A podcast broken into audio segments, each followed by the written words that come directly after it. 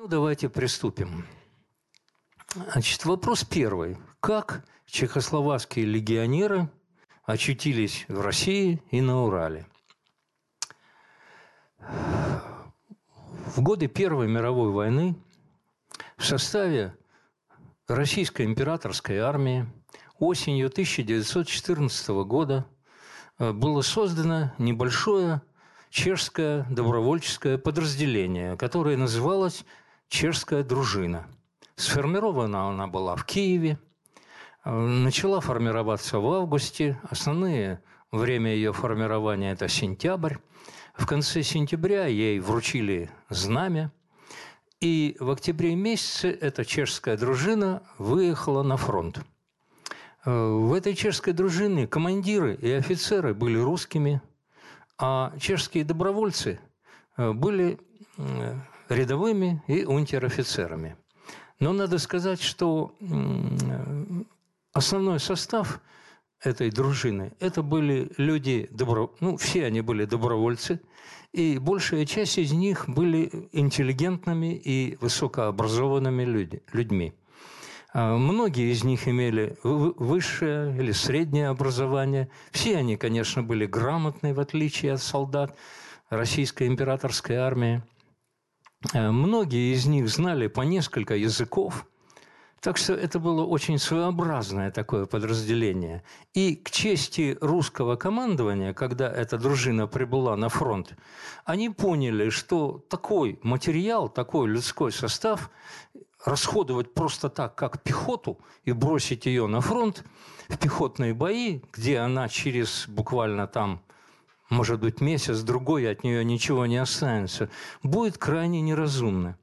И поэтому командование Юго-Западного фронта, куда прибыла эта дружина, командование Третьей армии русской, куда она прибыла, а Третьей русской армией командовал э, генерал Радко Дмитриев, Дмитр Радко Дмитриев, болгарин на русской службе. Ну и их офицеры это прекрасно поняли, и значит, чешская дружина стала использоваться в качестве подразделения войсковой разведки. Ну, во-первых, эти люди знали языки, они, конечно, как и положено жителям многонациональной Австро-Венгерской империи, знали немецкий, знали, естественно, чешский, словацкий, многие знали мадьярский, то есть венгерский язык, польский, ну и так далее. Эти люди, ну, я уже сказал, что были высокообразованными. Многие из них проходили службу в австро-венгерской армии. То есть им не надо было объяснять порядок и как там все это в австро-венгерской армии делается, да, как подойти, как отрапортовать, как отдать честь. Э, то есть это были уже готовые войсковые разведчики. И поэтому эту чешскую дружину разбили на маленькие подразделения в составе взводов или даже полувзводов и распределили по разным дивизиям Третьей русской армии. И они стали заниматься разведкой. Э, так шло практически все время до 17 года. Не буду на этом подробно останавливаться. Разведчики, они оказались великолепные. Они очень многое сделали для русской армии. И, конечно, они очень щедро награждались. Ну, например, э, в составе этой чешской дружины была даже рота георгиевских кавалеров. То есть все э, чины этой роты имели георгиевские награды, георгиевские кресты, георгиевские медали. Э, ну, например, человек в годы Первой мировой войны, который больше всего получил георгиевских наград в русской армии, как ни странно, но это тоже был чех, легионер из этой чешской дружины. Звали его Карел Вашатко, и он имел 11 георгиевских наград. Он собрал, ну, практически все, что возможно. У него не было только одной медали георгиевской, остальное у него было все. У него были медали, все четыре креста солдатских, у него был и крест с веточкой, и георгиевское оружие, и орден Георгия четвертой степени. То есть он собрал все, что можно. Это был Карел Вашатко, тоже вот один из войсковых разведчиков. Далее, конечно, эта дружина постепенно начала разворачиваться, увеличиваться. Добровольцев у нее все прибывало, становилось больше и больше. Ее развернули в в Чехословацкий полк, а к 1917 году Э, развернули в бригаду. Была создана первая чехословацкая стрелковая бригада. В составе, ну, она должна быть из трех полков с тыловыми подразделениями, но фактически там было так примерно два с половиной полка. Первый, второй и третий. Вот. Ну, третий немножко неукомплектованный был. И вот эта бригада отличилась в бою в июньском наступлении 1917 года – на Юго-Западном фронте под маленьким местечком, городком Сборов. Сейчас это на Украине.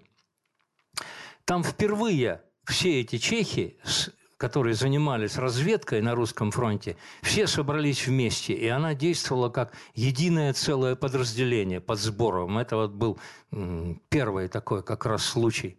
Они очень успешно прорвали фронт и взяли даже в плен солдат противника больше, чем была численность самой бригады. Вот такой вот любопытный факт.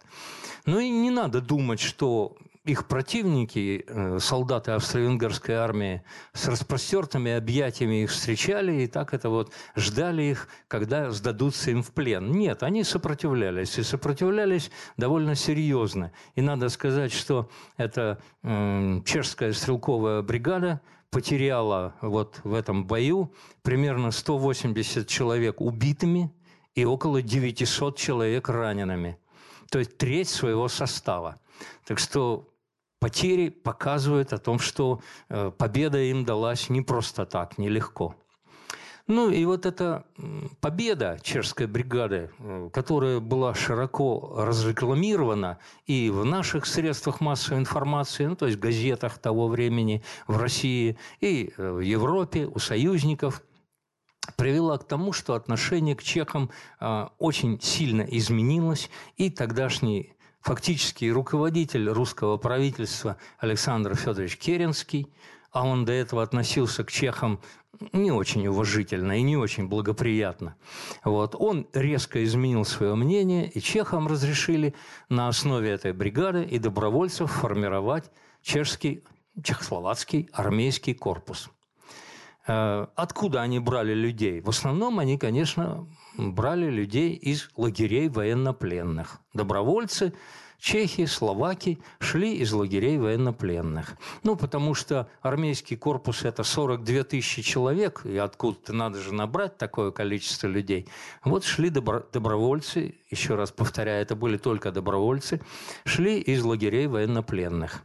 И э, начиная э, примерно с августа месяца началось формирование Чехословацкого армейского корпуса. И всю осень и начало зимы с 17 на 18 год на Украине шло формирование этого корпуса. Ну и надо сказать, что, в общем, чехи успели до Октябрьского переворота совершить вот эту большую часть работы по формированию корпуса. И хотя он до конца еще не был сформирован, но в основном все-таки его формирование было закончено. Он имел в своем составе две дивизии, значит, э, артиллерийскую бригаду, ну и там все тыловые, инженерные, там авиационные и прочие части, как положено корпусу. В общем, это было такое очень интересное формирование в составе русской армии. Но здесь дальше стала такая очень любопытная вещь. Значит, как вы знаете, что после Октябрьского переворота семимильными шагами э, российское государство, бывшая империя, потом республика, да, стала разваливаться – как и армия разваливалась, так и разваливалось и государство. И, конечно, Прибалтика, Закавказье, там Средняя Азия ну, стали быстренько соединяться. Э, процессы развала пошли полным шагом. То же самое и на Украине произошло. Значит, Центральная Рада – образовала правительство Украины и своим третьим универсалом уже после Октябрьского переворота объявила о автономии Украины и о, затем о полной ее самостоятельности. И таким образом очень интересная сложилась ситуация. А Чехословацкий армейский корпус как бы числится все еще в составе русской армии. И деньги получает на содержание из русской армии, ну, чтобы солдат кормить, поить, так сказать, и на, все, на многочисленные нужды армейские. Но находится этот корпус не на российской территории, а на территории другого государства, Украины. Вот. И вообще, что делать дальше этому корпусу, непонятно, потому что в декабре э, было заключено перемирие между э, русской армией, российской армией, которая еще на фронте была, и между армиями центральных держав. И как бы смысл существования этого корпуса исчезает. Что ему делать дальше? А ведь этот корпус создавался с одной только единственной целью. Чехия и Словакия хотели вот этой борьбой на фронте доказать, России и ее союзникам по Антанте, э, что они воюют за свою независимость. Они хотели своей борьбой добиться э, от Австро-Венгрии, от Австрийской империи, независимости Чехии и Словакии, Чехословакии. Но этому можно добиться только войной на фронте, борьбой с центральными державами. А тут, видите ли, русская, российская армия э, заключает перемирие с центральными державами. И вот этот корпус, непонятно, что ему делать. Ну, в общем, конечно, здесь э, все перешло в руки политиков. Э, солдаты занимались своим делом, находились на Украине, формировались, готовились к боям, э, ждали, что будет дальше. Чешские политики в лице профессора Масарика, который в это время находился в России – со своими помощниками, сумели через французских представителей договориться э, с командованием и с э, правительством Франции о том, что этот корпус переходит в юрисдикцию Франции и в подчинение французской армии. И о том, что при первой же возможности этот корпус будет из России переброшен в Европу, на Западный фронт, где еще продолжались бои, между армиями центральных держав и Антанты, и будет там плечом к плечу с солдатами Антанты продолжать воевать против центральных держав, против германцев и австро-венгров. Вот, значит, такая ситуация сложилась к концу 17 года. Ну, дальше корпусу пришлось еще сложнее, потому что э, Значит, вы как, как вы знаете, Россия, уже советская Россия, да, после Октябрьского переворота начала переговоры о мире, которые закончились в Брест-Литовске подписанием мирного договора с, арм... с Россией и центральными державами. Точно так же и Украина повела переговоры о мире и также заключила э, перемирие с центральными державами. А по условиям Брест-Литовского, ну, Брестского мира, э, Россия, российская армия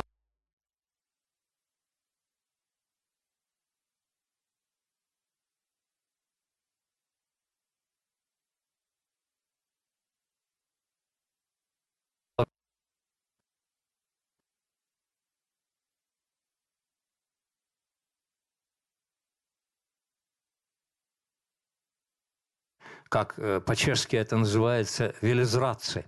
Они изменники, они изменили присяги, изменили императору, изменили своей стране и стали воевать на стороне противника. И вот их распускают, разоружают. И что с ними будет потом? А потом, если туда придут войска центральных держав, немцы или австро-венгры, и если они попадут им в плен, дальше будет только военно-полевой суд – который в условиях военного времени заканчивается смертной казнью или каторжными работами. Обычно для попавших в плен изменников в Австро-Венгрии ну, либо смертная казнь через повешение, либо каторжные работы на срок 20 лет. Так что перспектива, конечно,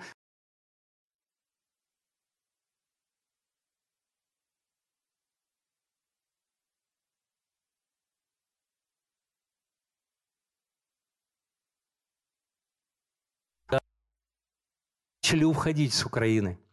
Вот. Они, а куда с Украины уходить? Там фронт, да? Только назад, на восток, на территорию Советской России. Уход был очень трудным, нелегким. Пришлось даже уходить с боями, особенно в районе станции Бахмач, где э, немцы, наступающие от Гомеля, могли перерезать дорогу отступающему корпусу. Но Вторая дивизия корпуса, ее полки, особенно 6-й Ганадский, выдержали этот бой под Бахмачом и не дали возможности немцам перерезать им дорогу, пока все чешские эшелоны не уедут, не проедут через станцию Бахмач. Тоже был очень тяжелый, очень серьезный бой, но чехи вырвались. И вот они уехали в район Курска, ну и далее поехали по территории Советской России. Вот таким образом а, чехи оказались советской России. То есть они не по доброй воле, а, в общем, вот так обстоятельства их вынудили. Им просто некуда было деваться.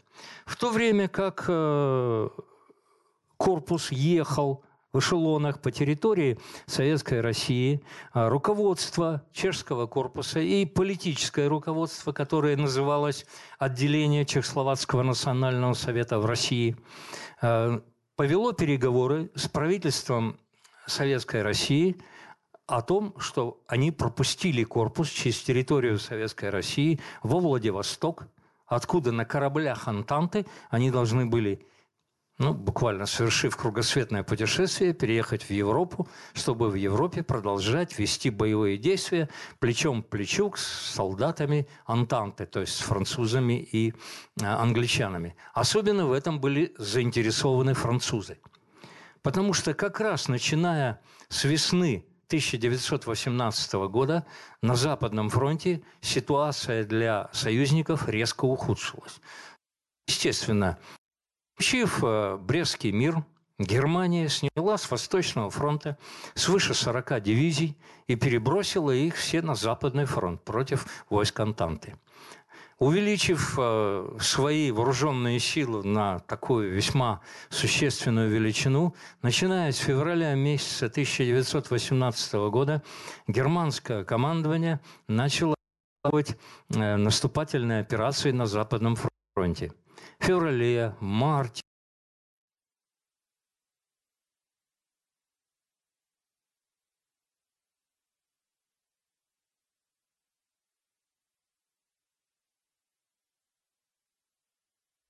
пушка такая дальнобойная, которая с расстояния примерно 50 километров стреляла по Парижу. Ну, это, конечно, имело скорее психологический эффект, чем какой-то военный, но тем не менее. Видите, на улицах столицы рвутся снаряды неприятельской артиллерии. Хорошего, конечно, мало. Вот. И понятно, что в такой ситуации, когда фронт мог рухнуть, и когда Франция могла потерпеть поражение, понятно, что французы были заинтересованы в том, чтобы такая боеспособная часть, целый корпус чехословацкий армейский был как можно скорее переброшен на Западный фронт и помог им удержать наступление германцев. И поэтому они, в общем, всеми силами выступали за это. Они, ну, я вот перед этим сказал, что чешский корпус перешел под юрисдикцию Франции, под командование э, французского главного, главного руководства, главного командования. Он у них назывался Высший военный совет. Вот. И, конечно, французы стали деньги платить на содержание чехословацкого армейского корпуса. То есть он перешел на содержание Франции. Ну и вот в такой обстановке переговоры с Советской Россией, с советским правительством о том, чтобы они пропустили э, эшелоны, а там было примерно 65-68 эшелонов которых этот корпус размещался со всем своим хозяйством. Вот, э, значит, сначала пошли благоприятно, э, потому что советское правительство было в этом тоже заинтересовано. Э, как вы помните, значит, по Брестскому миру иностранное военное формирование надлежало распустить. Но для того, чтобы распустить такой большой, сильный, боеспособный корпус, у Советской России не было сил – у нее ведь еще не было армии как таковой, она только-только начинала формироваться. Э, и поэтому э, в такой ситуации э, Ленин принял правильное решение. Надо его поскорее с глаз долой из Европы куда-нибудь там в Сибирь на Дальний Восток подальше, ну, то чтобы вот тот ну, тут не мельтешился перед глазами вот, германской разведки, там, германских дипломатов, ну, а там разберемся. Поэтому председатель Совета народных комиссаров в переговорах в Москве с представителями э, Чехословацкого национального совета, а там главную роль играл, был такой советник этого совета, звали его Иржик Лицанда – это он в переговорах с Иржик Лицанда быстро решил этот вопрос. И разрешение было дано. Корпус должен был ехать через Советскую Россию в эшелонах со всем оружием, со всем, что у него было, и давайте, ребята, быстрее езжайте. Но это разрешение продержалось буквально, ну, 2-3 дня. И потом вдруг все резко изменилось. А почему резко изменилось? Значит, э, в Москву приехал из э, Петрограда Лев Давидович Троцкий – который как раз только что, буквально 2-3 дня тому назад, был назначен э, комиссаром по военным делам. До этого он был э, комиссаром по иностранным делам. И, как вы знаете, он там вел переговоры в Бресте, не очень удачно, э, творил там чудеса мелкие и крупные. Ну, в общем, тут его назначили нарком военным. И он приехал в Москву. И главная задача у него, как у народного комиссара, нарком воена, это сформировать новую армию. Вот. И поэтому он за это дело, он человек очень деятельный, очень решительный, и он взялся за это дело со всей решительностью. Значит, ну, что называется, осмотрелся кругом, и пришла ему в голову такая мысль, и еще ему в этом деле очень помогали чешские коммунисты, которые были, правда, еще у него не в наркомате, а они были в наркомате у Сталина. Как вы знаете, тоже в то время Сталин был нарком НАЦ то есть нарком по делам национальностей. И именно у Сталина в наркоматии были специальные отделения, где группировались иностранные большевики, ну, иностранные члены российской коммунистической партии, да, сначала социал-демократической, но здесь она очень скоро стала РКПБ, да, коммунистической партией, там же были чехи-коммунисты. И они сразу стали говорить, что, ребята, как же так, нехорошо, когда целый корпус уедет помогать мировой буржуазии, империалистам э, в Европу, Значит, э, а как же французские рабочие и крестьяне, он же будет против их, э, так сказать, желания там выступать и воевать за то, чтобы буржуазия уцелела. А ведь не надо этого делать, не надо корпус туда отпускать. Ну, тут же и родилась мысль, и совершенно другая. Корпус-то уже сформированный и достаточно боеспособный. И поэтому Троцкий сразу, естественно, пришел к мысли использовать чехословацкий армейский корпус в качестве ядра, в качестве основы для формирования Красной армии. А он заявил официально о том, что к осени 2018 года у него в распоряжении будет примерно 300 или даже 500 тысяч боеспособных солдат, бойцов. То есть такой должна быть Красная Армия. Ну, чтобы, ну, что называется, с нуля добиться вот такого, надо же иметь какое-то ядро. А здесь э, примерно 35 тысяч готовых бойцов, унтер-офицеров, офицеров. То есть, конечно, он сразу ухватился за эту идею обеими руками и сделал все, чтобы тормознуть чехословацкий армейский корпус, чтобы он э, не уехал тут под шумок быстренько туда, в Сибирь и Европу. Поэтому, ну, они еще до Пензы не добрались. Вот Пенза. Вот они еще до нее добраться не успели, они еще там западнее.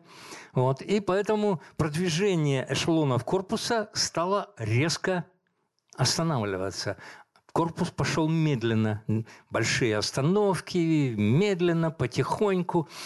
В общем, корпус стали придерживать.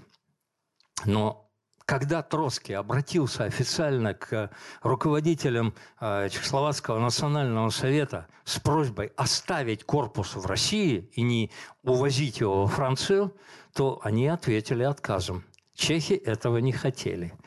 Они хотели ехать в Европу и сражаться там со своими противниками рядом с солдатами Антанты. Они же не знали, что с ними будет в России, в этой революционной охваченной смутой. И поможет ли им потом Россия в независимости или нет. А Англия и Франция это, это твердо обещали, поэтому они и хотели туда уехать. И, конечно, руководство и высшие офицеры корпуса отказали Троцкому в этом. Значит, ну, переговоры пошли дальше. Э, значит, две переговорных группы были. Одна в Москве, это вот все тот же Клицанда вел переговоры со Сталиным, э, с Караханом, там, с другими руководителями. В Пензе, где начали концентрироваться чешские эшелоны, переговоры вел э, председатель губернского комитета партии, Кураев был такой, тоже с чехами. То есть в двух местах шли переговоры.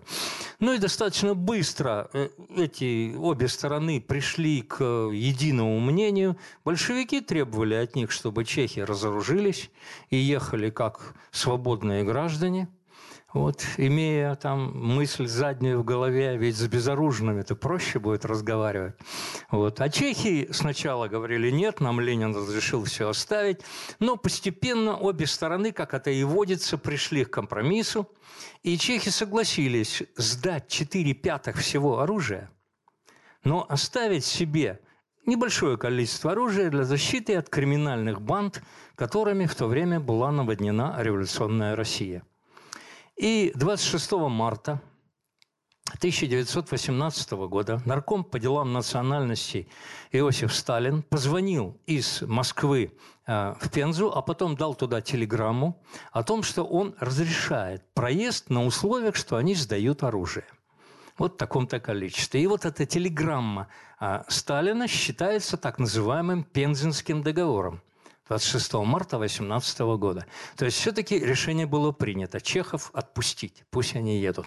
Ну и буквально через день чешские эшелоны поехали по Транссибирской магистрали. Вот она, Транссибирская магистраль. Да, туда, на восток. Вот это Урал. Вот видите, это Екатеринбург. Вот это вот Челябинск. Это вот как раз ветки Урала. Это Омск. Ну и так далее. Вот. И эта карта на самом деле имеет и продолжение, там, и Сибирь, и Дальний Восток, но она нас не очень, так сказать, интересует в данном случае. Поэтому я взял только вот эту половинку, где нам важнее всего, то есть где находится Урал.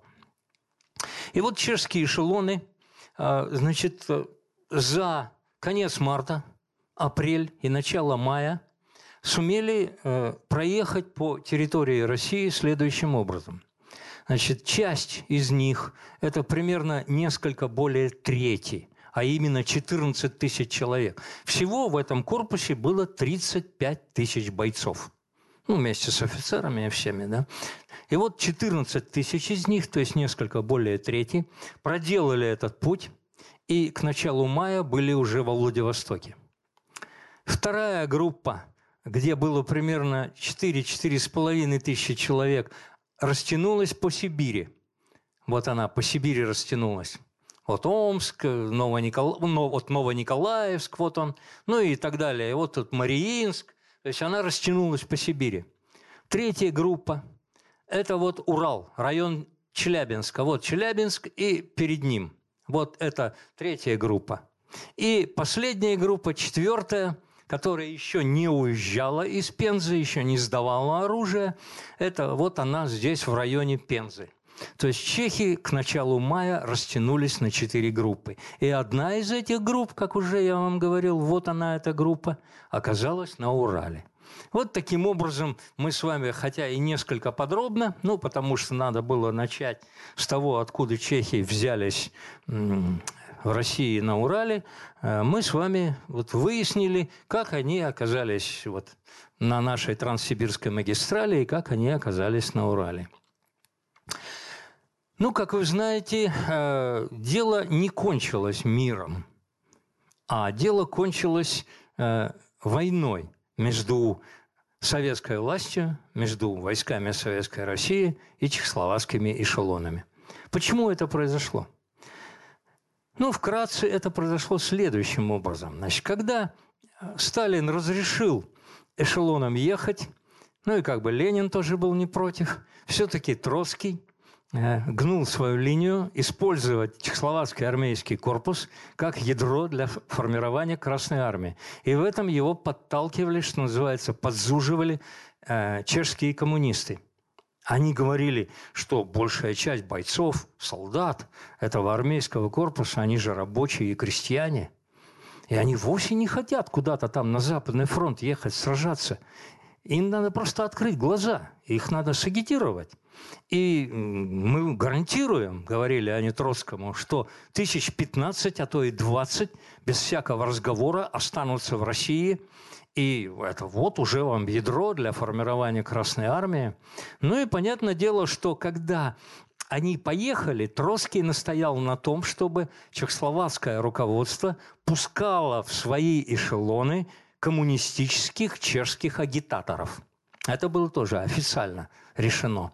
И поэтому несколько групп таких агитаторов, там в Пензе, в Сызрани, в Самаре, вот, кстати говоря, в Самаре большой от этой группы агитаторов чешских коммунистов руководил всем нам с вами известный Ярослав Гашек – э, сказать, известный чешский журналист, писатель, будущий этот автор знаменитый романа о солдате Швейки, ну и так далее. Там много их было. И вот они, конечно, с каждый эшелон заходили, агитировали, но очень прошел какой-то месяц, и очень быстро выяснилось, что от этой агитации толку нет. Э, чешские солдаты, рабочие и крестьяне, по уверению агитаторов, вовсе не хотели оставаться в Красной России, а хотели ехать э, во Францию воевать за свою страну, за независимость своей страны. И вот за этот месяц из состава корпуса дезертировали и перешли на сторону Красной Армии 150 человек. То есть меньше одного процента от тех 15 тысяч, которых вот обещали коммунисты Троцкому, что они перейдут. Значит, ну, Троцкий человек очень, как я вам говорил, решительный и серьезный. Это его не останавливало. И он всякими путями продолжал вести свою линию по остановке чешских эшелонов. Значит, э, чехам ставились препятствия на всем пути их движения. Значит, э, местные советы – вы останавливали эшелоны и разрешали им ехать дальше только после того, когда они сдадут хоть какое-то количество оружия. Где-то 50 винтовок давайте. А каждому эшелону разрешалось по Пензенскому договору 168 винтовок и один пулемет с ограниченным запасом патронов.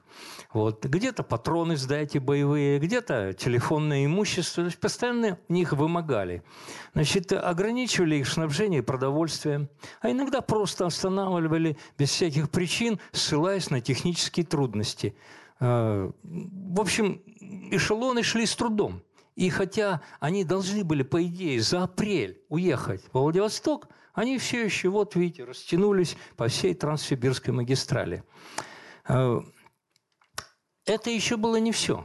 21 апреля 1918 года э, Народный комиссар иностранных дел Чечерин, ну, который после Троцкого стал нарком иностранных дел, дал телеграмму по всей линии местным советам остановить движение чешских эшелонов, мотивируя это тем, что из Сибири должны ехать в Европу и передаваться по условиям э, мирного договора Брестского военнопленные центральных держав – германцы и австро-венгры. Хотя это вообще кажется смешно, потому что э, достаточно открыть карту железных дорог и описание железных дорог России и Российской империи, так сразу мы увидим, что начиная от Пензы и до Иркутска – железная дорога была двухпутная.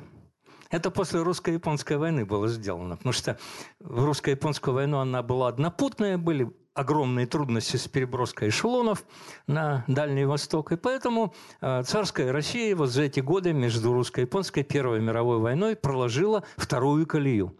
То есть не надо останавливать было чешские эшелоны. Одни едут по четной колее, другие по нечетной. То есть никаких проблем нет.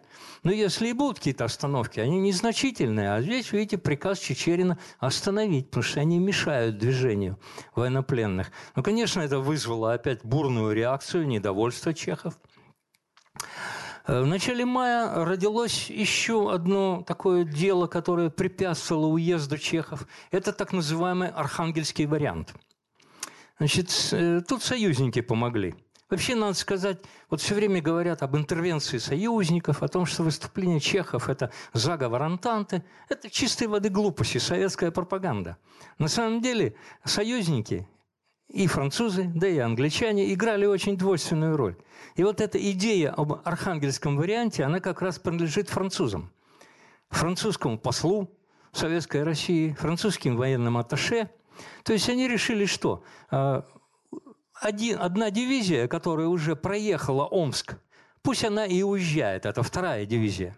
А первая дивизия, которая еще находится вот здесь, до Омска, пусть она сворачивает и едет на север, в Архангельск. А из Архангельска, мол, путь-то близ, гораздо ближе, чем из Владивостока. И французы думали, что из Архангельска быстрее к ним одна дивизия прибудет на, на фронт. И они активно за это выступали. Но э, чехословацкие легионеры, солдаты, не захотели этого. Они прекрасно поняли. И тут, как говорится, не надо было особенно думать. Э, большевики делали все, чтобы корпус ослабить. Часть его уже в Владивостоке, часть еще в Пензе, оружие сдавай. А тут еще и берут и весь корпус на две части рассоединяют. Один на север в Архангельск, а другой в Владивосток. То есть э, все к тому, чтобы можно было корпус легко и без особых проблем взять, что называется, голыми руками, заставить их делать то, что нужно большевистскому руководству и нарком воену Троцкому. И, конечно, чехи тоже решительно против этого стали выступать. Но уже к середине мая примерно ситуация стала резко изменяться. В каком отношении? Если в марте и в апреле, ну, по крайней мере, в начале апреля, большевики понимали, что они ничего не могут сделать с собранным вместе, с, ну, в одну силу, с концентрированным чешским корпусом, потому что большевики имели еще очень небольшую армию.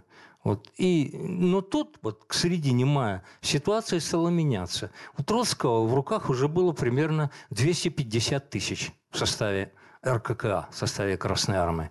Из них 90 тысяч – это были интернационалисты.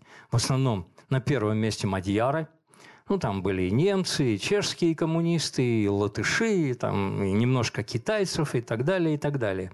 Вот. И вот э, интересное распределение этих интернационалистов. В Европе интернационалисты в составе Красной Армии составляли примерно, ну, меньше трети. На Урале уже больше половины, а в Сибири даже до 90%. Вот особенно в районе Иркутска – Забайкалье, где шли бои с войсками Семенова, атамана Семенова, там в составе Красной Армии было 90% интернационалистов. То есть там фактически была Красная Армия немецкая.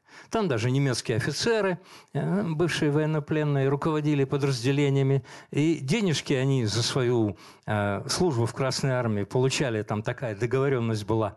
Но, во всяком случае, об этом говорит Новиков – это историк иркутский, что они деньги получали только в золотом исчислении, то есть золотыми рублями. Э, бумажки они брать не хотели. Ну, понимали, бумажки есть бумажки, керенки там и прочее. Вот. То есть вот такая интересная ситуация. И вот, ага, и вот такой ситуации понятно было, что у красных появились силы заставить чехов делать так, как они хотят. Дело было только найти инцидент – и инцидент не забыл последовать, то есть не применул последовать. Вот Челябинск, я уже неоднократно его вам показывал. 14 мая в Челябинске, значит, э, один из э, чешских военнопленных, ну, военнопленных э, австро-венгерских, он был чех по национальности, Ян Малик – значит, э, очень обиженный на чешских легионеров, бросил из вагона отправляющуюся железку, которая попала в голову чешскому легионеру, Духачику, Франтишку Духачику. Тот упал без сознания. Там, естественно, чехи все возбудились, как так, остановили этот эшелон, нашли этого Яна Малика и буквально линчевали его. Конечно, Челябинский совет не остался в стороне, начал разбирать это дело, арестовал 10 чехов – остальные чехи, находившиеся в Челябинске, своих товарищей решили освободить и устроили вооруженную демонстрацию. И фактически заняли э, южную часть Челябинска, станцию, и заставили Совет отпустить арестованных чехов. Когда сведения об этом дошли до Москвы, то Троцкий и его помощники сразу поняли, вот он желанный предлог. То есть чехи вдруг выступили против советской власти. И вообще безобразие. Вот. И что сделал Троцкий? Он э, договорился с Дзержинским. Э, значит, Дзержинский арестовал находящихся в Москве членов Чехословацкого национального совета во главе с профессором Прокопом Максой и его помощником Чермаком. Э, в тюрьме с ними хорошо поговорили, и они подписали на следующий день телеграмму всем чешским эшелонам остановиться – оружие сдать полностью, из эшелонов выйти, перейти в лагеря и ждать решения советской власти. Ваша судьба теперь в руках советской власти. Естественно, что чешские легионеры этого не хотели, и проходивший в это время в Челябинске съезд чешских легионеров решительно выступил против этого. Они отказались подчиняться э, своему политическому руководству, Чехословацкому национальному совету, избрали Временный военный комитет, который будет руководить их дальнейшим движением. И дали кругом телеграммы о том, что они теперь действуют так и поедут в Владивосток своими силами, по своему желанию, уже не ожидая, что им сделает советское руководство. Ну вот таким образом политический конфликт, который долго нарастал, нарастал, стал переходить уже в открытое вооруженное противостояние. И это противостояние началось 25 мая. Так как эшелоны были разбросаны на огромном пространстве, Владивостокская группа ничего об этом не знала. Вот эти 14 тысяч во главе с генералом Дитериксом. У них связи не было. То есть они там, у черта, на куличках на Дальнем Востоке. И поэтому они не выступали. А выступили только три группы. То есть 35 тысяч минус 14, 21 тысяча человек выступило. Это сибирская группа, которой руководил капитан Гайда, Радола Гайда. Это Челябинская группа, которой руководил подполковник Войцеховский, Сергей Николаевич Войцеховский. И Пензенская группа, которой руководил тогда еще поручик Станислав Чечек. Э, так как они тоже были на огромном расстоянии друг от друга, но от Челябинска до Пензы 1300 километров – и до э, Новосибирска 1200 километров. То есть э, огромные расстояния российские. Понятное дело, что одновременно они выступить не могли. Выступали они по отдельности. И все эти события, вот этот вооруженный конфликт происходил с 25 по 29 мая. Значит, э, происходил он по-разному. Где-то первыми нанесли удар большевики – Так, прошу прощения. Ну вот сказали, хоть куда нажимай. А он не очень-то и работает. Хоть куда нажимаешь. Ну-ка, Жень, может, у тебя получится, да? А вон молодой человек, сейчас он нам поможет. Вы нам вторую от, откройте там, где Войцеховский. Вот он, Войцеховский, да? Вот видите на фотографии перед вами – сидит в вагоне за своим рабочим столом э, подполковник, вскоре полковник Сергей Николаевич Войцеховский. Э, официально он был командир третьего Яна Жишки полка, и с 27 мая он стал руководителем Челябинской группы. Вот как раз это он и его войска действовали на Урале. Да, я стал говорить, что ввиду огромного расстояния и того, что они были разбросаны, э, все происходило не одновременно. Где-то первыми ударили большевики. Это на станции Марьяновка, не доезжая Омска. Это э, в Иркутске и в Златоусте. Значит, везде, в этих трех местах, большевики нападали внезапно, устраивали засады, и происходили кровопролитные бои. Правда, чехи отбились везде, во всех этих трех местах, но происходили кровопролитные бои с большими потерями с обеих сторон. Где-то первыми нанесли удар чехи, чешские легионеры, не ожидая, пока по ним ударят большевики. Это было на станции Мариинск в Сибири, в Новониколаевске и в Челябинске. Там первыми удар нанесли чехи. Делали они обычно это очень аккуратно – Ночью обходили расположение красных войск. Утром рано, как только рассветет, э, значит, внезапно выступали. Э, как правило, забирали их в плен. Вот все эти войска красноармейские. Э, все это происходило, как правило, без боев, без, во всяком случае, большого кровопролития. И если там и бывали потери, то один-два человека – то есть вот так происходили ситуации. И последнее я вам уже показывал, возвращаться уже не буду к этому, это Пенза.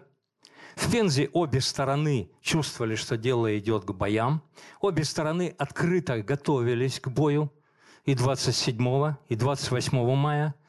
Э, обе стороны стягивали силы, чехи опередили. Они стянули силы быстрее, и 29 мая э, атаковали красных в самом городе Пенза.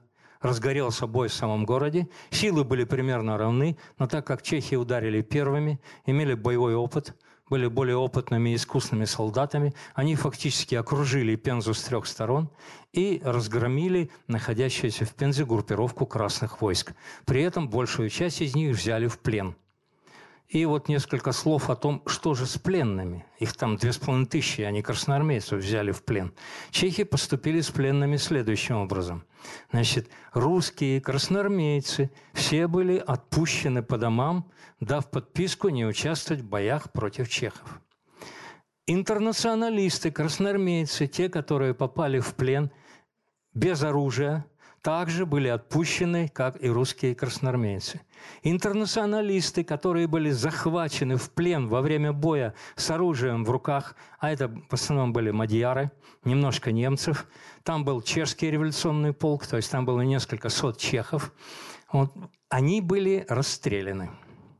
То есть где-то в Пензе, ну там, в общем, место известно, есть там два-три места, рощи, где находится большое количество вот этих зарытых тел интернационалистов, которые попали в плен во время этого боя. Так что гражданская война начала разворачиваться, э, сказать, самым настоящим, самым жестоким образом. Ну, несколько слов еще о том, был ли неизбежен вот этот конфликт.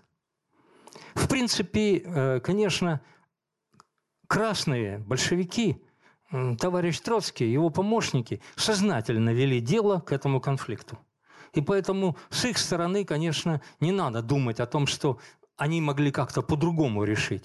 Они всяко пробовали, там, агитировали, останавливали, ничего не получалось, и тогда они откровенно решили их разоружать, э, значит, атаковывать вооруженной силой, и поэтому с их стороны, конечно, конфликт был неизбежен. С чешской стороны, с другой, с противоположной стороны.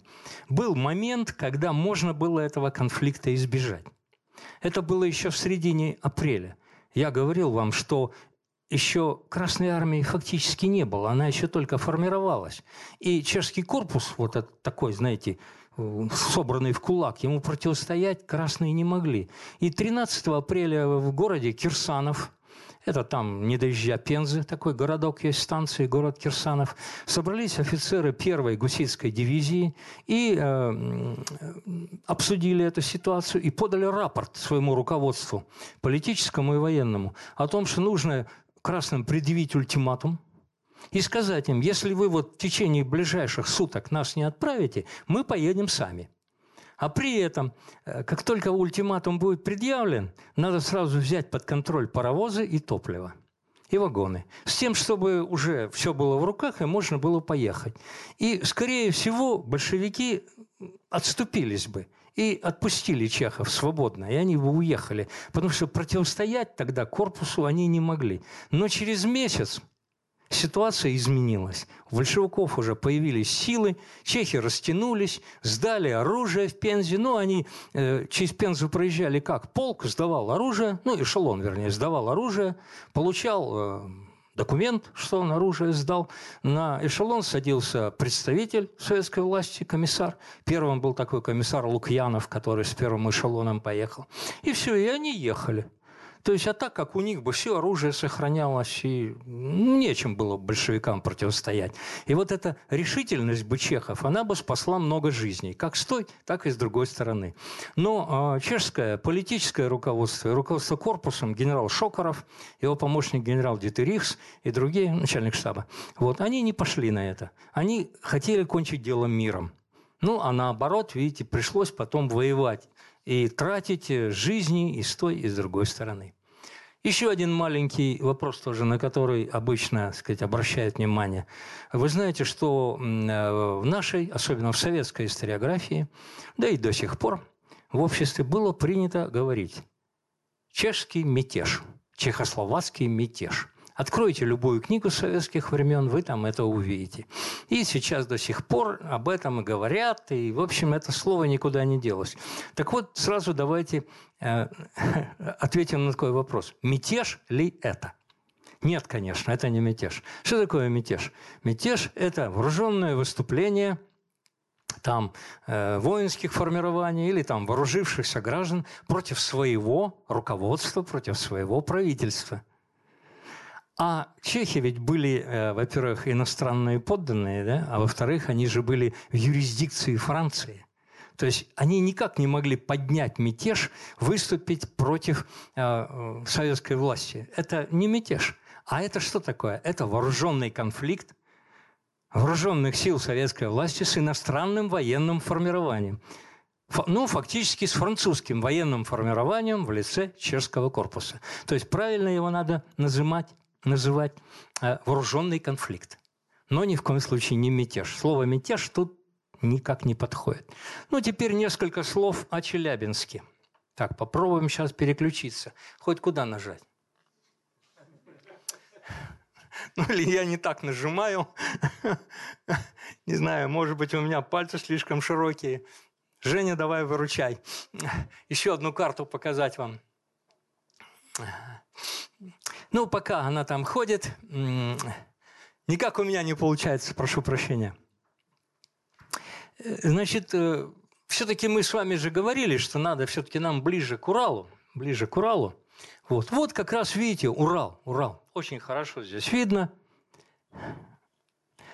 Вот хорошо видно Урал. Вот это вот Екатеринбург. Вот это вот Нижний Тагил. Вот, прошу прощения, это Челябинск. Вот это вот Екатеринбург. Вот Нижний Тагил наверху. Вот это вот Казань. Это вот Самара. Так, а это, это, это вот Саратов. Это Уральск. Вот, то есть хорошо видно. Значит, это так называемый тогдашний Восточный антибольшевистский фронт. Видите, там написано «Ситуация на Поволжском фронте к 31 августа 1918 года». Ну, дальше там следующая надпись относится к другой схеме, и она нас не интересует. Там бои в районе станции Оловянная, которую Гайда в это время в Забайкалье вел. Так что вот видите, вот Урал, а это вот Поволжье. То есть вот ситуация к 31 августа. Мы не будем говорить о Поволжье, о Казани, там, о всяких прочих делах, о золоте казанском. Мы немножко поговорим только вот об Урале. Значит, как мы уже говорили, руководит там полковник Войцеховский антибольшевистскими силами, а со стороны красных советских войск, э, вот она, третья армия, небольшая часть второй армии. Третьей армией командовал, э, вообще официально э, ей командовал до ну, с 14 июня и до 17 июля Рейнгольд Иосифович Берзин – был такой один из э, красных главнокомандующих. Потом 17 июля его Троцкий отстранил от командования за то, что он бросил фронт в военной обстановке и уехал из Екатеринбурга э, в Петроград и Москву за подкреплениями. Это главнокомандующий фронтом. Оставляет фронт и едет в Петроград за подкреплениями. Вот. Оставил фронт на коллегию. А в коллегии были его помощник Белицкий. Вот здесь, кстати, написано Белицкого. Третья армия Белицкого. Вот. Ну, это ошиблись чехи. К тому времени Берзин уже вернулся.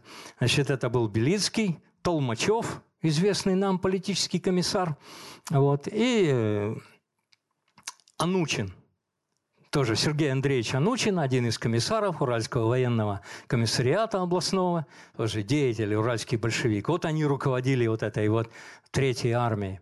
Вот тут как раз бои с Третьей армией шли фактически весь август – Бои тоже изобиловали крайне кризисными моментами. Ну, во-первых, чехов было мало. Их было примерно вдвое-втрое меньше, чем красных.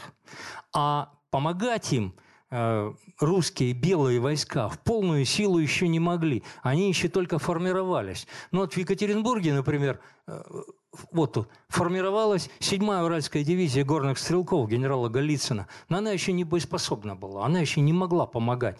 Ну, отдельные команды, отдельные отряды из этой дивизии были на фронте, но их было слишком мало. И основная нагрузка была на чехах. Поэтому красных было значительно больше, и чехам приходилось очень сложно. Но, тем не менее, они пытались взять Пермь наступая 4 августа на Пермь. И сначала у них дело пошло успешно. Но вот этот вот Белицкий, Семен Маркович Белицкий, значит, э, уроженец города Золотоноша на Украине. А, украинский еврей был такой очень ловкий и умный, как и большинство евреев, людей. И он придумал очень хороший план нанести контрудар, не оборонять Пермь, куда наступали, а нанести контрудар в тыл, на Екатеринбург. И это удалось. И они вышли красные на окраину Екатеринбурга. Но они подходили, знаете, вот если кто бывал, район Веера, знаете, Веер, вот туда выходили наступающие красные войска. Они наступали по э, севера оттуда, по Верхотурскому тракту. То есть они взяли Болты, Медный рудник, то есть нынешнюю Верхнюю Пышму, деревню Пышму, и вот подходили прямо. Им оставалось до станции 4 версты. Вот. И они, конечно, хотели взять Екатеринбург, но чехи все-таки сумели защитить и отбить это наступление. Ну, потом э, шли бои на направлении станции Крутиха, шли бои в направлении на Верхнеевенск, потом на Нижний Тагил. То есть здесь, вокруг Екатеринбурга, шли постоянные бои. Шли постоянные бои. И, конечно, здесь прекрасно себя проявил э, уже полковник Войцеховский. Он был награжден в совокупности за все эти бои орденом Георгия четвертой степени. Э, он себя проявил здесь как прекрасный военный, имея относительно небольшие силы, он сумел удержать вот этот очень важный узел, район Екатеринбурга-Кузина, маневрировал войсками, ну, благодаря тому, что у него были два железнодорожных узла в его распоряжении, он все время маневрировал войсками, перебрасывал их в нужное направление, создавал на этом направлении перевес в силах, наносил удар – поражение наносил противнику, а потом перебрасывал эти войска на другое важное направление. Но это, конечно, крайне трудно для солдата. Можете себе представить простого солдата, чеха, да, легионера, который вот сегодня приехал в эшелоне, вышел из эшелона, пошел в бой, несколько дней ведет бой, и днем, и ночью, не ест, не отдохнет нормально. Пришел в свой вагон, если он живой остался, не убитый, не раненый, пришел в свой вагон, лег, и пока его перебрасывают на другую станцию, он за это время немножко отдохнет, поспит. А там опять выходи, команда, значит, и опять в бой, и так день за днем. Конечно, это крайне изматывало чехов, крайне изматывало легионеров, но все-таки они вот свою задачу удерживали. Ну, очень важные вещи еще надо сказать. Ну, вот еще две вещи мы с вами разберем, и все, на этом заканчиваем. Значит, э, обычно еще такой вопрос задают. Почему, э, значит, сейчас попробуем переключиться и... О, Хорошо. Вот перед вами, значит, э, главнокомандующий Западным фронтом, в который входили и чехи, и русские белые. Штаб у него был в Челябинске. Это известный чешский офицер, генерал Ян Сыровы. Вот видите, у него один глаз закрыт черной повязкой, и у него даже такая кличка была – Сборовский Жишка. Как вы знаете, э, национальный герой чешского народа Ян Жишка Э, сначала потерял один глаз в боях и очень долго руководил э, гуситскими войсками с одним глазом, а потом потерял и второй. И вообще слепым руководил войсками. Это, конечно, удивительный такой случай в истории военной. Но вот у него, он при Сборове, вот в этом, в 17 году, он потерял один глаз он был ранен. Вот, и его, у него была такая кличка. Он не был, конечно, уж особо выдающимся военным, но это был такой хороший, добротный, толковый генерал. Может быть, это и надо быть на таком посту главнокомандующего. То есть он достаточно хорошо командовал и чешскими, и белыми войсками. Так вот, важная вещь, на которую я хотел обратить ваше внимание. Значит, ну, как бы Чехи пробили себе дорогу, мы на этом не останавливались, но они соединились с группой Гайды, потом соединились вроде Миньяра э, с э, группой э, Чечика, которая шла оттуда, с Поволжья на Урал. И, казалось бы, им надо было всем в эшелоны и в Владивосток. Вот, а там на корабле и, э, сказать, во Францию. Но вместо этого в начале июля, а именно после 6 июля, они не поехали во Францию а они повернули обратно на Волгу. Вот я когда-то читал одну из книг чешских, и она так прямо называется «Вместо Франции опять на Волгу». Почему они это сделали? Странный вопрос, да? Ведь они же хотели уехать, к этому все стремилось. Они так воевали, они дорогу себе пробивали. И когда пробили, взяли и не уехали. Но все дело в том, что их стали все уговаривать. Население освобожденных э, городов, станций, сел около Транссибирской магистрали чехам все говорили, ребята, ну куда же вы уезжаете, на кого вы нас оставляете? Нас же большевики потом съедят.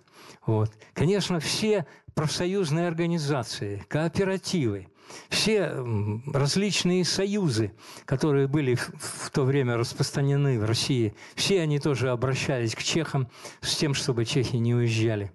Значит, э, созданные правительства, а было создано несколько правительств, но из них два самых крупных. Это сибирское правительство в Омске и правительство Камуча в Самаре. Особенно правительство Камуча, эсеровское, бывшее члены учительного собрания. Они говорили, не уезжайте, не оставляйте нас, оставайтесь с нами в Самаре. Мы вот армию сформируем, мы будем вам помогать. Ну и решающий довод – это французский военный атташе, майор Гене, Значит, от лица своей власти и правительства обратился к Чехословацкому национальному совету с тем, чтобы чехи не уезжали, с тем, чтобы они наступали опять на Волгу и открыли новый антибольшевистский, антигерманский Восточный фронт. Зачем это нужно было Франции? Ну, только что мы с вами говорили, положение Франции были очень тяжелое. Германцы давили во Франции. Летом это все еще не закончились. Э, там еще и августовское наступление было сильное. Только в августе перелом произошел. И поэтому в июле еще не ясно было, что будет. Поэтому, конечно, французы поняли, что перебрасывать этот корпус черт его знает, когда он приедет. А можно сделать наоборот. Можно открыть снова Восточный фронт,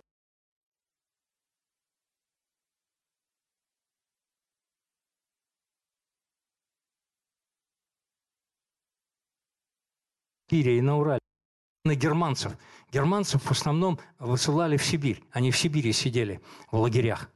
Вот. Второе, это может быть ситуация будет такая серьезная для э, большевистского и германского руководства, что они часть сил с Западного фронта снимут и снова перебросят в Россию что принесет облегчение Западного фронта. Поэтому французы были в этом заинтересованы. И Гене от имени Франции обратился с просьбой не уезжать, а остаться. Ну и легионеры послушались. Да и самими им тоже, наверное, было интереснее, чем непонятно, как домой добираться, да, вокруг света, а опять через Россию, Украину напрямую, здесь же до Чехии это ближе гораздо. Вот. И, конечно, они на этот шаг пошли.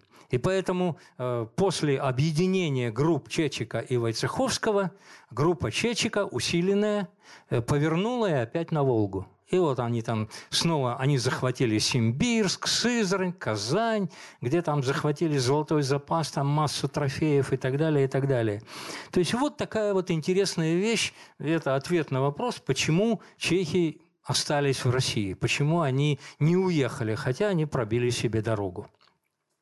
Ну и последнее, что я еще хотел сказать, это э, то, что значит, вот такой боевой настрой чехов, вот такое их действие, хоть их было и очень немного, продолжался примерно до октября, начала ноября 1918 года. И особенно, конечно, их подвело вот это вот возвращение на Волгу. Потому что на Волге Красная Армия с каждой неделей все больше усиливалась, Сражаться с ней приходилось для чехов все более сложно, все более трудно. Они все больше теряли людей. Им все труднее приходилось воевать. А обещанная помощь со стороны армии Камуча русской, ее как не было, так и нет. Камуч не смог сформировать боеспособную армию. У него были там отдельные отряды. Капеля, там, генерала Махина, Фортунатова. Ну, они роли не играли. Настоящей большой армии они сформировать не могли. И союзники, те же французы и англичане, которые обещали помочь им, тоже перебрать не могли. Они понадеялись на японцев, потому что из всех стран Антанты армия была не израсходована у Японии.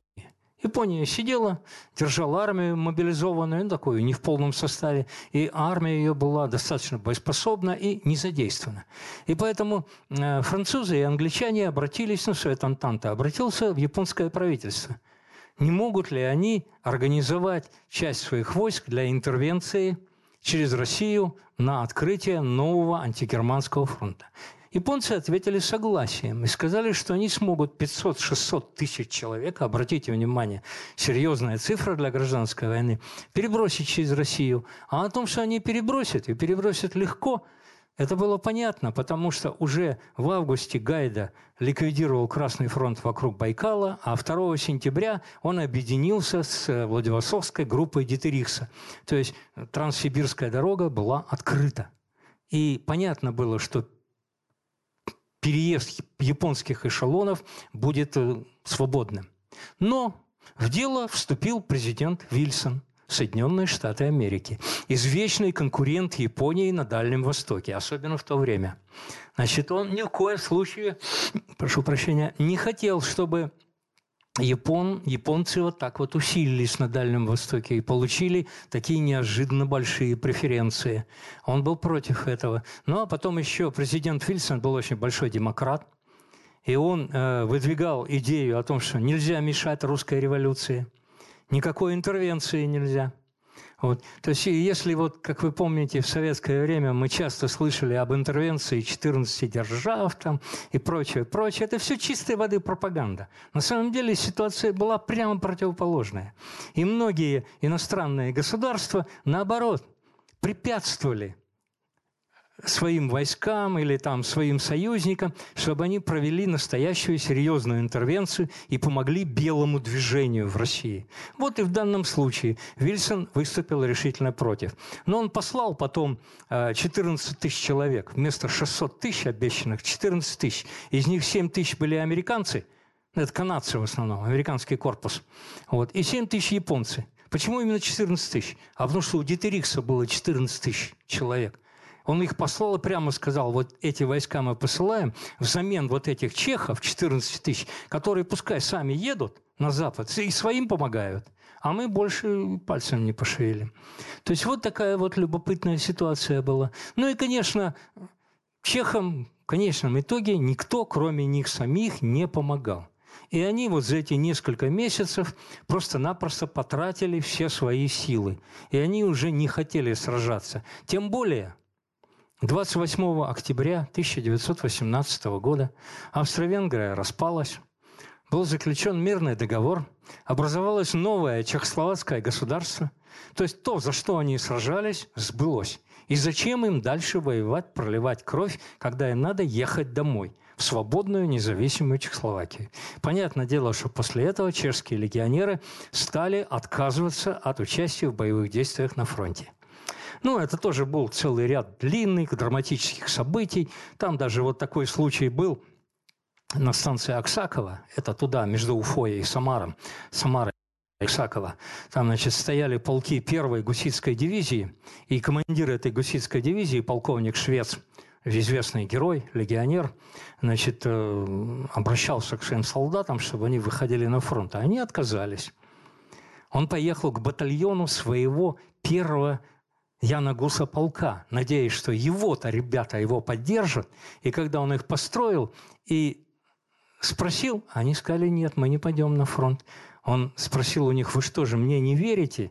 И строй ответил, не верим. То есть, понимаете, это была трагедия для офицера, для полковника, для человека, который был один из первых добровольцев, легионеров, который всю свою жизнь на это потратил. Он вернулся к себе на станцию Ваксакова из Белебея, где все это происходило, и застрелился в вагоне. То есть, видите, даже были вот такие трагедии. Знаменитая вот Аксаковская трагедия, смерть полковника Швеция. Ну, в конечном итоге чехи начали уходить с фронта. И вот еще вот эта карта – но, к сожалению, я ее не могу увеличить здесь. Э, вот тут бы хорошо видно было. Это, значит, схема на...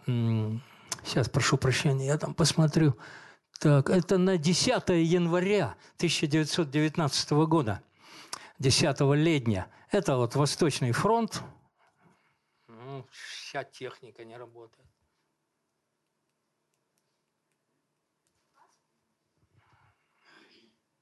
Это китайское производство, да, так что не удивляйтесь. Нет, мне не переключить, мне вот показать надо, да.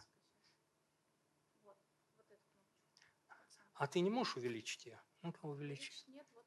А, огонек есть. Ладно, вот это мне и надо. Ага, понял. Вот так, и он огонек. Ну, слабенький, но есть. Вот он, Восточный фронт. Вот видите, вот он, Восточный фронт. Вот это район Урала. Вот он, район Урала. Это уже Южного Урала район, куда вот с Поволжья отсюда уже отступили чехи, отступили чехи. Вот это уже, видите, январь. Э, и вот э, в такой ситуации, вот здесь очень хорошо видно, вот эти вот, видите, прямоугольнички, вот их тут вот много, вот этих прямоугольничков. Около каждого из них надпись «Какой полк?». То есть это чешские полки, уходящие из фронта. Они оставили фронт и стали уходить на отдых. И они на Урале и в Зауралье, в разных городах, а, начиная с декабря, января, значит, находились на отдыхе в Тюмени, в Ирбите, в Камышлове, в Миасе, в Екатеринбурге и так далее, и так далее. Но я не буду называть вам, где какой полк. Вот здесь как раз на этой схеме это все показано. То чехи стали уходить с фронта ситуация, конечно, резко изменилась. На этом как бы боевые действия чехов на Урале заканчивались, и вообще боевые действия чехов в России стали заканчиваться. Далее там уже другая ситуация. После отдыха они в конце апреля, в мае уехали на охрану Транссибирской магистрали, ну а потом катастрофа э, значит, армии Колчака и всего этого движения белого, и они вместе с ними на Дальний Восток уходили. Так что здесь вот, вот как бы это конец всего этого, что происходило на Урале. Ну и чтобы закончить, несколько затянувшееся, я думал, что я быстрее справлюсь, но как-то не получилось. Значит, э, давайте вот э, подведем итог. Таким образом, чехословацкие войска, чехословацкие легионеры находились на Урале и вели здесь бои 8 месяцев.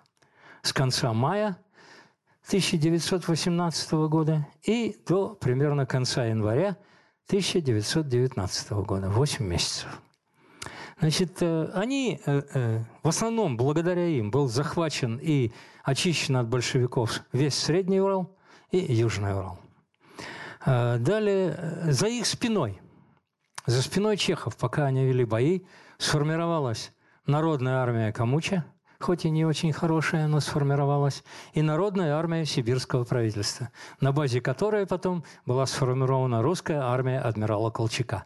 То есть за спиной воюющих чехов появилась э, русская национальная армия. Это тоже не надо забывать. Ну и сколько чехи потеряли на Урале? Они потеряли на Урале примерно 1200-1300 человек убитыми – и свыше 4 тысяч человек ранеными. Где находятся эти убитые? Они хоронились на кладбищах, как правило.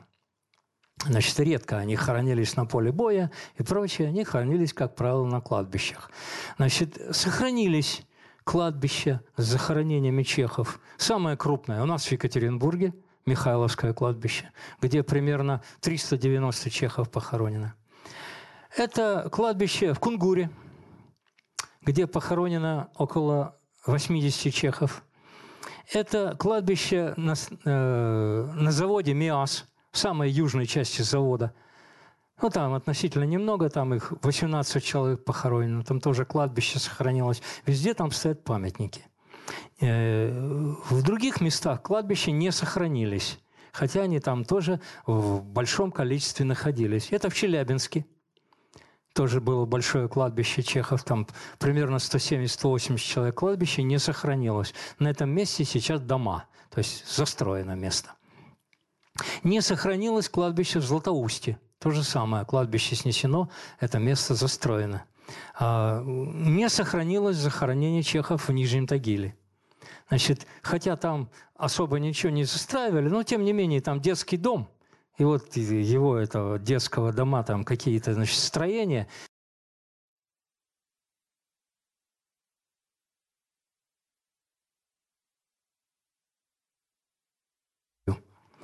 Так, ну и последний вопрос, который всегда задают. Почему же чехословаки, несмотря на свой героизм, вместе с белыми проиграли? Почему же они не смогли выиграть вот в этой ситуации в 18 году?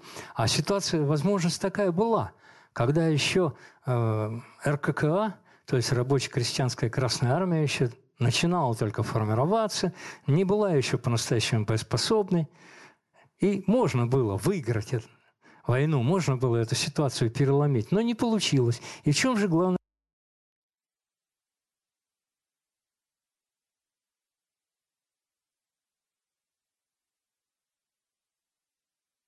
То есть у них не было э, мобилизационных возможностей. Но это не самое главное. А самое главное, конечно, это то, что э, правительство белых антибольшевистские правительства, вместо того, чтобы главные усилия, главные силы приложить на формирование боеспособной, сильной армии, тем более за спиной чехов была такая возможность, они их прикрывали. Они вместо этого занимались политическими распрями. Ну, как известно, таких правительств было, ну, я уже называл, Камуч, эсеровские, э, сибирское правительство, башкирское правительство, значит, э, Валидова, э, казачьи войска, Дутово, Оренбургское казачье войско, Уральское казачье войско, э, значит, Алла-Шарда, э, организующееся правительство, ну, как тогда говорили, киргизов, да, ну, сейчас это Казахстан, казахов на самом деле. Вот, Уральское областное правительство – вот и все эти правительства, они устраивали разборки между собой. И самое главное, это раз пришли между двумя самыми крупными и самыми весомыми игроками на этой вот карте политической, между сибирским правительством и Камучем. Дело доходило до того, что они даже останавливали движение, помощь друг другу и сносились между собой э, дипломатической почтой. И все попытки чехов Значит, свести их вместе, организовать, создать единое правительство очень долго не удавались. Но потом, когда удались, и когда они что-то начали делать, подоспел переворот Колчака. И ничего из этого не получилось. Ну, а с Колчаком чехи с самого начала э, находились э, в напряженных отношениях и не хотели его помогать. Все, друзья мои. Прошу прощения, если у кого-то есть какие вопросы, пожалуйста. Хотя, в общем-то, я так сам себе задавал вопросы. Да, пожалуйста, пожалуйста, Андрей.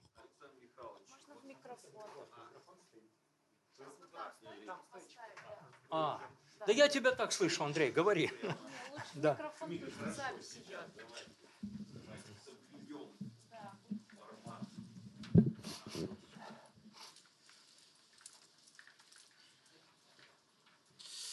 Александр Михайлович, спасибо за интересный рассказ.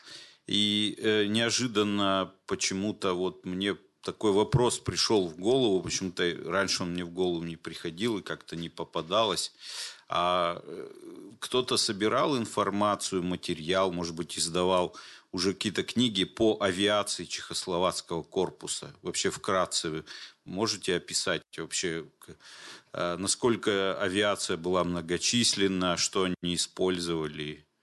И вообще где-то они действовали. Вот. Была ли она вообще вот как некая... Понял, понял, Андрей. Значит, конечно, авиация была. Как вы знаете, Чехословацкий армейский корпус.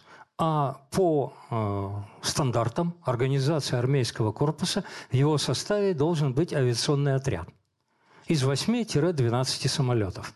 Поэтому, когда корпус формировался на Украине, в его составе был авиационный отряд – вот. Но когда они поехали, то э, еще в районе Курска, когда они переехали на территорию Советской России, э, значит, они в качестве жеста доброй воли советским войскам э, товарища Антонова Овсеенко, который был тогда главнокомандующий вооруженными силами Юга России, они сдали ему всю тяжелую технику, а именно всю артиллерию, бронеавтомобили и самолеты – То есть в авиаотряде ничего не осталось.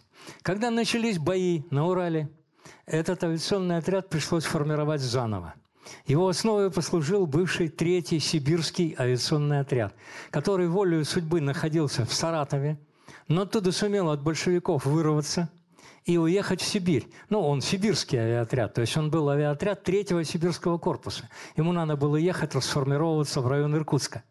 И, пользуясь этим, они уехали в Сибирь. Но по дороге они остановились, остались и перешли к чехам. И на основе вот этого третьего сибирского авиационного отряда был сформирован новый чехословацкий авиационный отряд при Чехословацком армейском корпусе. В основном он действовал здесь, в районе, действовал в районе Екатеринбурга. И руководил им Войцеховский. То есть это как бы было... Ну, в нем не было 12 самолетов. 4, 5, 6 самолетов, там трофейные самолеты. Но, тем не менее, они были. Они в основном вели разведку. Хотя происходили и другие действия авиации. Ну, вы знаете, вот первый погибший летчик – это был э, Владимиров, который похоронен был на Михайловском кладбище, но могила его не сохранилась. Значит, э, подпоручик Владимиров, который вылетел на разведку и в районе станции Шамары встретился с красным самолетом, произошел бой между ними, и э, так надо было случиться, что летчику Владимирову э, попала пуля из пулемета красного самолета прямо в сердце – то есть он погиб уже там в воздухе. И неуправляемый самолет упал в районе Шамары. Но там были белые войска. Владимирова нашли, привезли его тело в Екатеринбург. Он на Михайловском кладбище лежал. Знаешь, фотографии сохранились. Они там стоят у пропеллера у огромного. Но могила эта не сохранилась, к сожалению. Но известны, например, случаи, когда по требованию Войцеховского а, три самолета, один за другим, два Фармана и один Вуазьен, совершили налет на штаб э, Красной первой бригады товарища Зонберга, который располагался в то время в районе Невьянска. То есть они э, с перерывами там в несколько минут, ну там 10-15 минут, три самолета один за другим штурмовали станцию, сбрасывали бомбы, вели пулеметный огонь и фактически парализовали работу штаба первой Красной бригады товарища Зонберга. То есть это самый настоящий удар по управлению вражеских войск. Вот Войцеховский тогда уже это понимал и такие вещи организовывал. То есть, конечно, были. Эта информация э, вместе не собрана. Она рассеяна по разным книгам. Часть ее имеется у известного Марата Хайрулина. Ну, это историк авиации, который вот э, в этом музее задорожного работает в Москве. Вот, э, часть, конечно, этой авиации, этой информации в чешских книгах, а вот такой вот цельной книги о авиации чехов в России, честно говоря, я не знаю. Вот такая вещь, да. Очень интересная вещь, но вот такая, вот такая штука. Ну, надо, может быть, Бернарду вопрос задать. Может быть, он знает больше, чем я в этих чешских книгах. Ну, вот такая вот интересная вещь. Пожалуйста, еще. А, сейчас. сейчас, минутку, вон там. Угу. Александр Михайлович, а вот можно несколько слов подробнее про Златоустовскую засаду на чешский эшелон? Действительно ли там было нападение на штабной эшелон и погибла часть документов чешского? Да, да, совершенно верно. Значит, как я уже вам говорил, э, э, ситуация вооруженного конфликта вот 25-29 мая э, как бы была где-то красные напали первыми, а где-то чехи выступили первыми. Вот в числе тех мест, где красные первые нанесли удар, был и Златоуст. Значит, что там происходило? Э, штабной эшелон, первого Яна Гуса полка. Там было примерно 400 человек. Значит, у них на этот эшелон, как водится, было меньше сотни винтовок. Вот, то есть они были большая часть не вооружены. Они находились на станции Златоуст. Получив утром по информации, э, златоустовской информации, получив утром 27 мая известие о том, что Челябинск чехами захвачен, Чехи, решили, ой, чехи, златоустовские большевики решили немедленно приступить к делу. К делу они приступили следующим образом. Примерно в 9 часов утра они подцепили сзади к чешскому эшелону паровоз и под предлогом маневров начали по станции маневрировать. Чехи еще удивились, нам ехать-то туда, а что там, что там паровоз. Но и машинист сказал, вы ничего не понимаете, не путайтесь. Ну и, в общем, они вытащили чешский эшелон со станции, там буквально с полкилометра его отвели, там такая большая выемка. Мы там неоднократно бывали в этом месте. Вот там сейчас памятник стоит, да, э, работы этого племянника Клотта, да, рабочий с винтовкой. Вот. И э, там в этом месте была организована засада. То есть примерно 100-120 красноармейцев, вооруженные двумя пулеметами, винтовками, располагались в Нагорной канаве, которую они превратили в такой окоп длинный. Ну и как только эшелон против них появился, машинист его остановил, бросил ну, на тормоза, бросил и убежал. Ну, а они открыли огонь по чешскому эшелону. Ситуация была не только в том, что нападение было неожиданным, внезапным, а еще в том, что у большинства чехов не было оружия. Поэтому, ну, те, у кого были винтовки, выскакивали, конечно, вступали в бой. Те, у кого винтовок не было, э, хватали камни, которые всегда в изобилии лежат вдоль железной дороги, щебенка там и всякие прочие крупные камни, и с камнями. Э, ну, некоторые из них имели какое-то холодное оружие. Ну, по э, воспоминаниям чехов, отличился там у них повар, у которого была секира для рубки мяса. И он вот с этой секирой в бой бросился. Ну, в общем, бой был крайне ожесточенный. Значит, э, чехи потеряли в бою ранеными и убитыми свыше 40 человек – вот. Э, по разным данным, 17 из них, там 18 было убито. Остальные раненые. Может быть, это раненые еще не все. Ну, в общем, чехи победили. И главная причина была, что у концевых вагонов, которые были вне сферы огня, там образовалась группа чехов – с винтовками, которые залезли наверх э, вот этой выемки, обошли красных и ударили им во фланг и тыл. Это было решающее дело. В общем, чехи победили. Но во всех чешских материалах, в чешских воспоминаниях э, эта ситуация называется обычно либо Златоустовский инцидент, значит, либо называется Златоустовская велизрада. То есть нападение, такое жестокое, неспровоцированное нападение. Вот. Вот, вот такая была ситуация. Что потом эти чехи? Э, что-то им делать-то надо. На станции там красные, из города подошли красные. Они в этот эшелон сели. Один чех имел права машиниста. И они уехали дальше на запад, на станцию Тундуш. А там к ним подошли со стороны Бердяуша красные, со стороны Златоуста красные. И они оказались в кольце – их было примерно там 300 с лишним человек. Но у них были винтовки, которые они трофейные тут похватали, но у них было очень мало боеприпасов. Ситуация была для них безвыходная. Они, в конце концов, посовещались и решили сделать следующее. Они оставили всех тяжело раненых, их было там 15 человек – в расчете на милость противника, и их расчет оправдался. Красные их не тронули, а увезли Златоуст, вылечили, потом они все остались живы. Вот. А все остальные чехи, взяв с собой оружие, необходимые, ну, все, что могли, продовольствие, знамя полка, но правильно вы сказали, архив полковой они не потащили. Во-первых, это очень много бумаги, а во-вторых, они же не знали, что с ними будет. Они оставили его в вагонах, и он просто пропал архив первого полка ущербный, он много там пропало. И они со станции Тундуш пошли на юг, вышли на Урал, и э, за четыре дня пешим маршем, перейдя два уральских хребта, Уринга и Уралтау, вышли в район южнее Миаса первого числа. К тому времени уже в район Миаса подошли из Челябинска, шедшие им на помощь значит, свои же чешские подразделения. И они вышли к ним, им там башкиры дорогу показали, и соединились. И уже приняли новый бой под Миасом. То есть вот это знаменитый переход чехов через Урал. Когда-то мы э, своим клубом вместе с златоустовцами даже все хотели, ну, это было лет 15 тому назад, я был помоложе, посильнее, все хотели этот поход повторить пройти по следам чехов. Но по разным причинам у нас не получилось, хотя мы таких походов у нас на Урале неоднократно устраивали, но здесь не получилось. Очень жалко, конечно. Очень интересно было посмотреть вот эти места. Они там через речку э, переправлялись, а Ай, речка Ай которая через Златоуст идет и дальше туда. И они там пулеметы свои затопили. Можно было там поискать, полазить. Может, Максим там где-нибудь на дне валяется. Конечно, очень много интересного. Да, пожалуйста. Ничего, ничего. Спасибо за прекрасную лекцию. Скажите, пожалуйста, вопрос простой.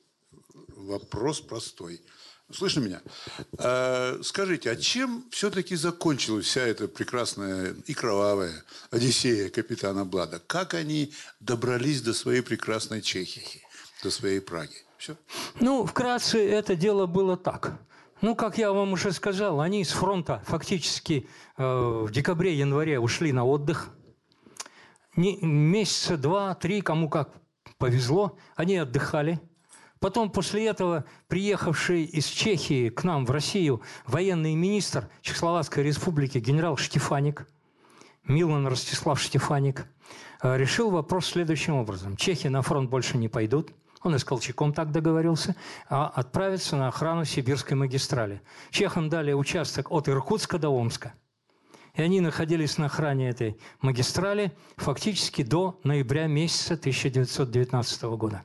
Когда э, в ноябре месяце, ну, 4-8 ноября, Белый Омск пал, и началось отступление и правительства, и армии, ну и всей структуры э, русской армии Колчака, то чехи, конечно, тоже вместе с ними поехали. Это очень драматические события. Об этом до сих пор идут различного рода споры. Я на этом останавливаться не буду. Но в конечном итоге чехам удалось э, доехать до Иркутска.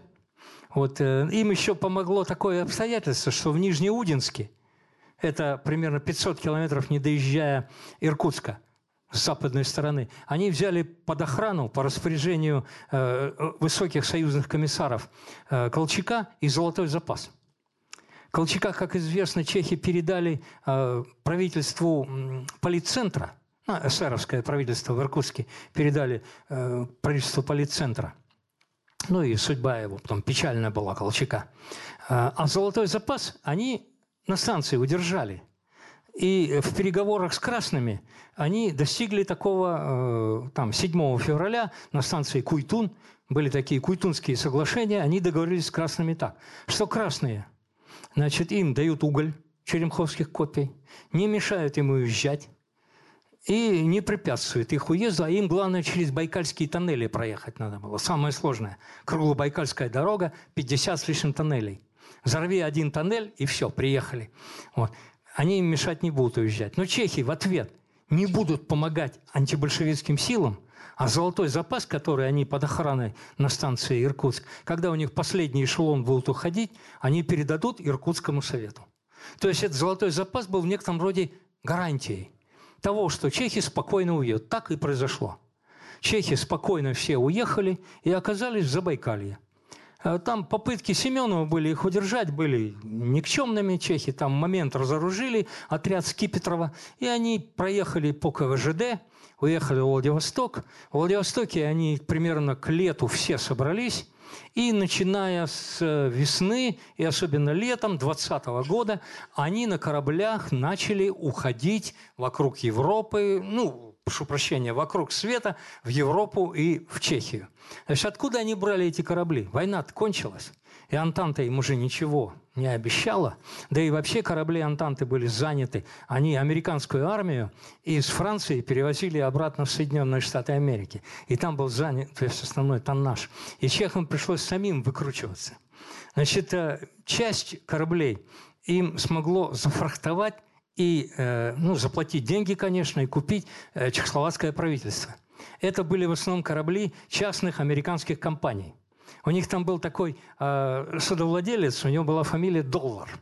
Очень интересная фамилия, да, запоминающаяся. Он был э, шотландец по национальности, и это вообще шотландское слово «доллар».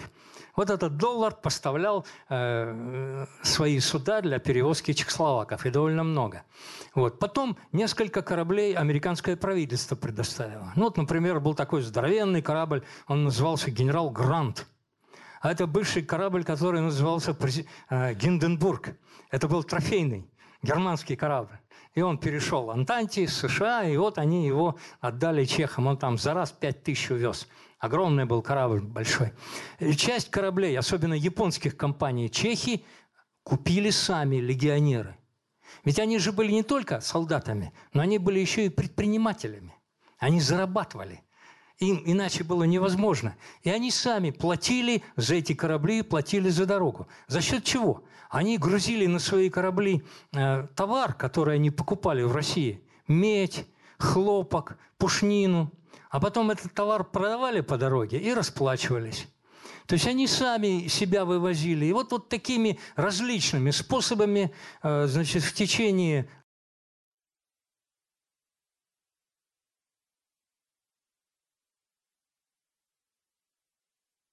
15 тысяч гражданских лиц, это жены, дети, семьи. Потому что многие чехи, вы знаете, либо женились, и, понятное дело, когда он уезжал, он свою жену брал, и родителей жены, и там родственников. Ну вот, например, вы все знаете, у нас такую фамилию Курковский. Ну, знаменитый дом с мезонином, с аркером, рядом с храмом на крови. Дом такой с аркером, дом Курковского – это был богатый Фомич, очень известный екатеринбургский промышленник Иван Фомич Курковский, польского происхождения.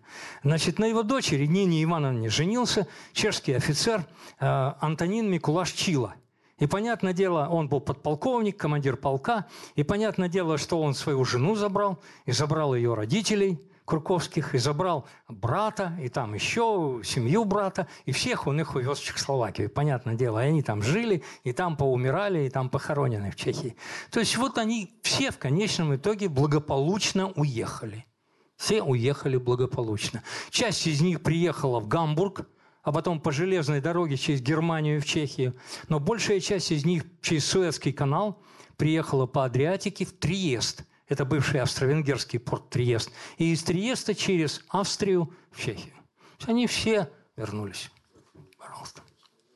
Я предлагаю нам завершать нашу лекцию. Да, конечно, конечно.